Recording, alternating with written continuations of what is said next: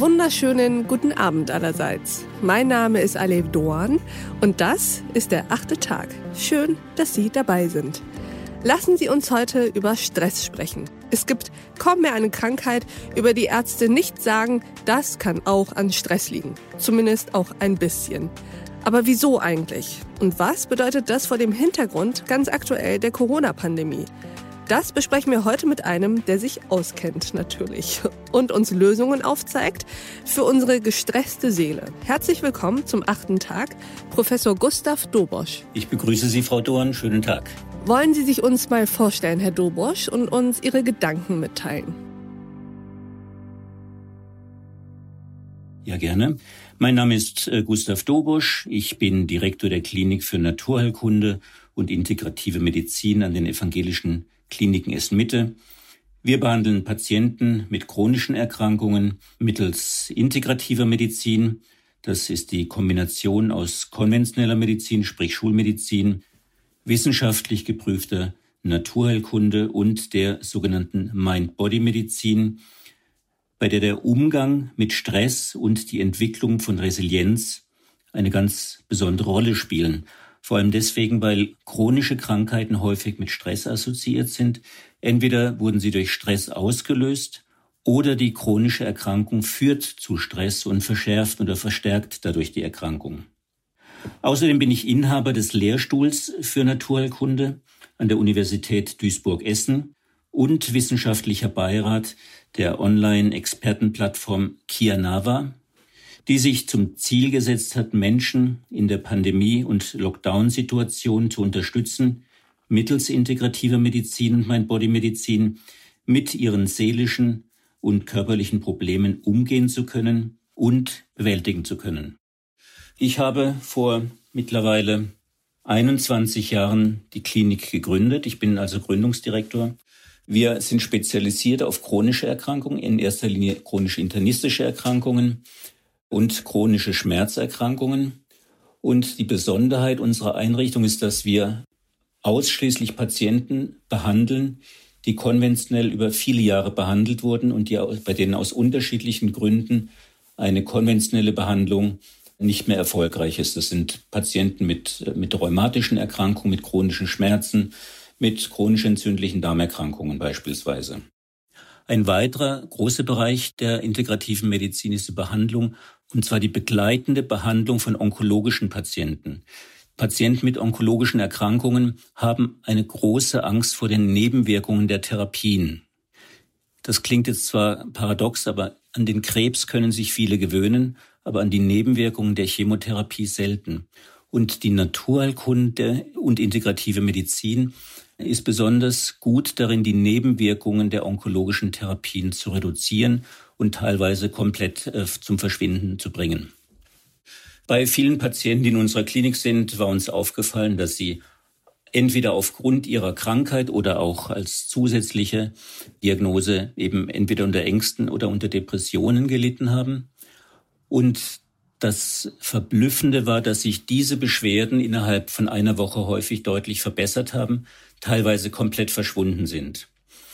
Und wir haben dann angefangen, also mein, meine Lehrstuhlmitarbeiter haben dann äh, begonnen, die wissenschaftliche Evidenz der naturerkundlichen Therapien, die wir in der Regel durchführen, auf ihre Wirkung auf die Psyche zu untersuchen. Und so haben wir insgesamt über 20 Therapien identifiziert, die nachweislich eine stabilisierende Wirkung auf die Psyche haben.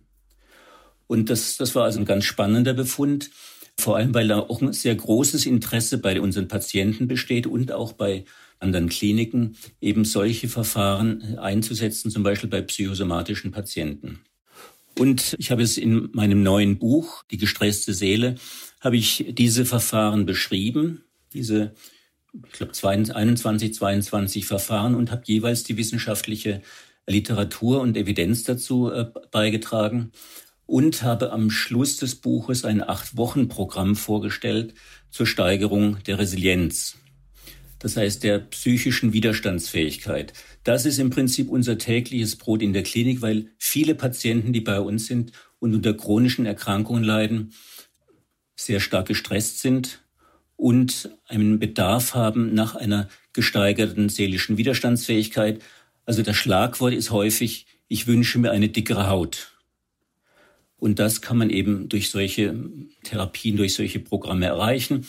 Und das machen wir jetzt eben einerseits in unserer Klinik in Essen und andererseits gerade in der Pandemiezeit, in der Lockdownzeit kooperieren wir oder ich bin wissenschaftlicher Beirat von Kianava, bieten wir das auf einer Internetplattform quasi deutschlandweit an. Vielen Dank für diese Impulse, Herr Dobosch. Lassen Sie uns doch mal mit der Aktualität ins Gespräch starten. Sie hatten ja schon das Stichwort dickere Haut erwähnt.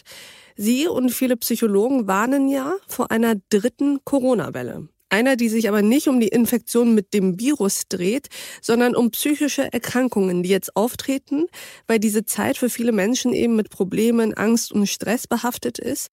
Können Sie zum Beginn unseres Gesprächs erstmal Näheres zu dieser dritten Welle sagen?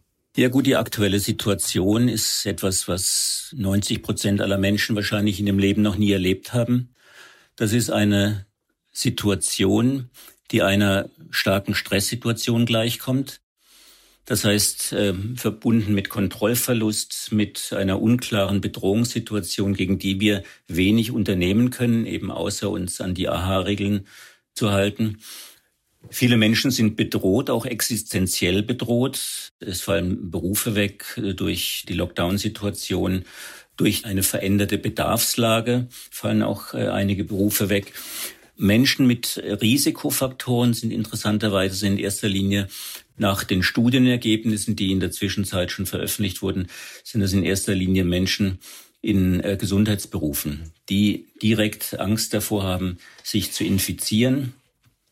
Frauen sind dabei sehr häufig Menschen, die sich um ihre eigene Gesundheit Sorgen machen oder um die Gesundheit ihrer Lieben. Und was auch ganz spannend ist, ist, dass Schlafstörungen so also der erste Parameter ist, der sich verändert. Man kann sagen, dass etwa 50 Prozent aller Menschen jetzt zumindest nach den neuen Studienergebnissen sich gestresst fühlen. Wahrscheinlich nicht alle. Manche sind auch in einer Situation, die vorteilhaft ist. 30 Prozent leiden unter Ängsten und etwa 30 Prozent leiden unter Depressionen und 60 Prozent unter Schlafstörungen. Also Schlafstörungen sind am häufigsten vertreten und in Extremfällen kann es sogar so weit gehen, dass posttraumatische Belastungsstörungen auftreten. Wenn zum Beispiel jemand erkrankt war, auf der Intensivstation lag, dann kann es schon sein, dass eine sogenannte PTSB auftreten kann. Hm. Und gleichzeitig ist es ja so, dass aufgrund fehlender Kapazitäten nicht jeder in den Genuss einer psychologischen Behandlung kommen kann. Also ist ja so ein bisschen auch der Einzelne gewissermaßen auf sich gestellt. Was kann man also denn präventiv tun, damit es gar nicht erst so weit kommt, dass man wirklich ernsthaft psychisch erkrankt? Sie hatten ja selber das Stichwort Resilienz auch aufgetan. Können Sie uns Tipps geben, was man tun kann, um gestärkt und resilient durch diese Phase zu kommen? Also wir haben die Erfahrung gemacht, dass für die Resilienzentwicklung es ganz wichtig ist, die Situation, vor allem wenn man sie nicht ändern kann, dass man diese Situation auch akzeptiert. Und wie genau kann ich mir das vorstellen, das Akzeptieren? Was bedeutet das? Das klingt erstmal sehr abstrakt, aber wie kann ich eine Situation akzeptieren? Gut, wir sind jetzt in einer Situation, die wir nicht ändern können. Und es gibt natürlich viele Verschwörungstheoretiker, die unterschiedliche Fantasien diesbezüglich haben das hilft keinem weiter in der jetzigen Situation. Und deswegen ist es einfach wichtig, dass man sagt, so ist es und damit muss ich jetzt umgehen und kann dann anfangen, aktiv etwas dagegen zu tun. Und so aktive Tipps, haben Sie da welche? Was kann man denn tun, außer sich einmal mit der Situation befasst zu haben und zu sagen, ich akzeptiere es? Wie geht es dann weiter am besten? Also es ist ganz wichtig, sich regelmäßig zu bewegen. Das ist etwas, was man auch in einer Lockdown-Situation machen kann. Am besten jeden Tag eineinhalb Stunden, sind etwa 10.000 Schritte. Ich, ich empfehle immer einen Schrittzähler mitzunehmen. Idealerweise nehmen Sie jemanden mit, einen Freund, zu dem Sie quasi ein Verhältnis haben, dass Sie auch Lockdown-mäßig sicher sind oder einen Bekannten oder ein Familienmitglied oder ein Hund. Das ist natürlich äh, im Prinzip in der Situation relativ ähnlich. Idealerweise spazieren Sie im Wald. Der Wald hat zusätzlich noch einen positiven Effekt durch die ätherischen Öle des Waldes Und durch das Grün des Waldes wird die Psyche zusätzlich noch stabilisiert. Aber wenn Sie jeden Tag 10.000 Schritte gehen, das nicht alleine. Im Wald haben Sie schon drei Faktoren erfüllt, die Sie insgesamt stabilisieren werden über die Zeit. Welche drei Faktoren sind das? Das ist die Bewegung, das ist die Bewegung, das ist die soziale Unterstützung, die Interaktion, weil wir leben ja in einer letztendlich sozialen isolierten Situation. Wir können unsere Freunde nicht mehr in der Form sehen. Viele positive Verstärker fallen weg, zum Beispiel sich mit Freunden zu treffen, ins Fitnessstudio zu gehen. Und wenn wir es schaffen, quasi immer mit einer Person spazieren zu gehen und das unter Lockdown-konformen Bedingungen, kann man quasi diesen Faktor noch zusätzlich mit aufführen. Also ist die Bewegung, die soziale Interaktion und der Wald, das äh, mittlerweile als das Waldbaden sogar als ein gesundheitsfördernder Faktor äh, angesehen. Und dazu gibt es auch schon eine ganze Reihe von Literatur, die gezeigt hat, dass der regelmäßige Spaziergang im Wald sehr stabilisierend bezüglich der Psyche ist. Woran liegt das eigentlich? Liegt das daran, dass wir von Natur aus gerne uns mit Natur auch beschäftigen und in der Natur sind und eigentlich gar nicht so die Städtemenschen sein wollen? Das spielt sicherlich eine Rolle, dass die Natur vielen Menschen gut tut.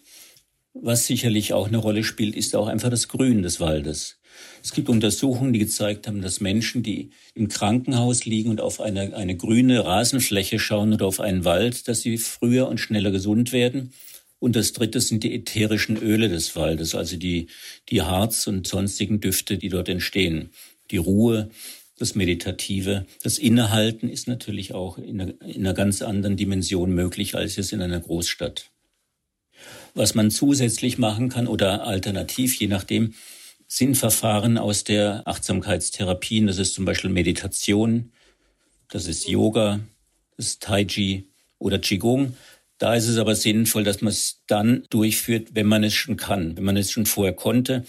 Bis auf Yoga Yoga kann man wahrscheinlich relativ einfach online basiert lernen, aber die anderen Verfahren sind schon relativ schwierig. Und alle vier Verfahren, alle vier achtsamkeitsbasierten Verfahren haben nachweislich eine stabilisierende Wirkung auf die Psyche. Am meisten das Yoga, das nachweislich antidepressiv wirkt. Also besser noch als Medikamente.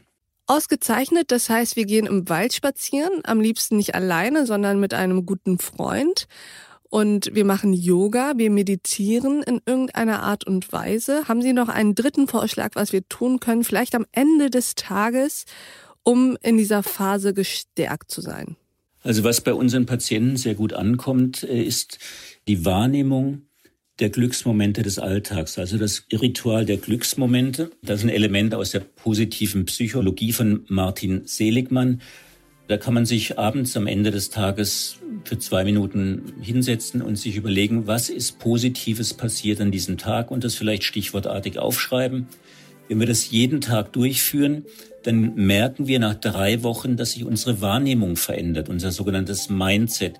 Wir denken nicht mehr immer nur an negative Dinge, sondern fangen an, auch das Positive zu sehen. Und gerade in Situationen, die schwierig sind, ist es vorteilhaft, wenn man es schafft, auch positive Dinge wahrzunehmen. Das führt auch dazu, dass man spontan Glücksgefühle empfindet und sich insgesamt weniger gestresst fühlt. Darum geht es ja letztendlich. Ausgezeichnet. Ich danke Ihnen, Herr Dobosch, für diese Eindrücke, die Sie mit uns geteilt haben, für Ihre Impulse, für Ihre Vorschläge und Ideen. Ich glaube, das ein oder andere wird bei den Hörern ganz gut ankommen. Wir wollen also mehr im Wald spazieren.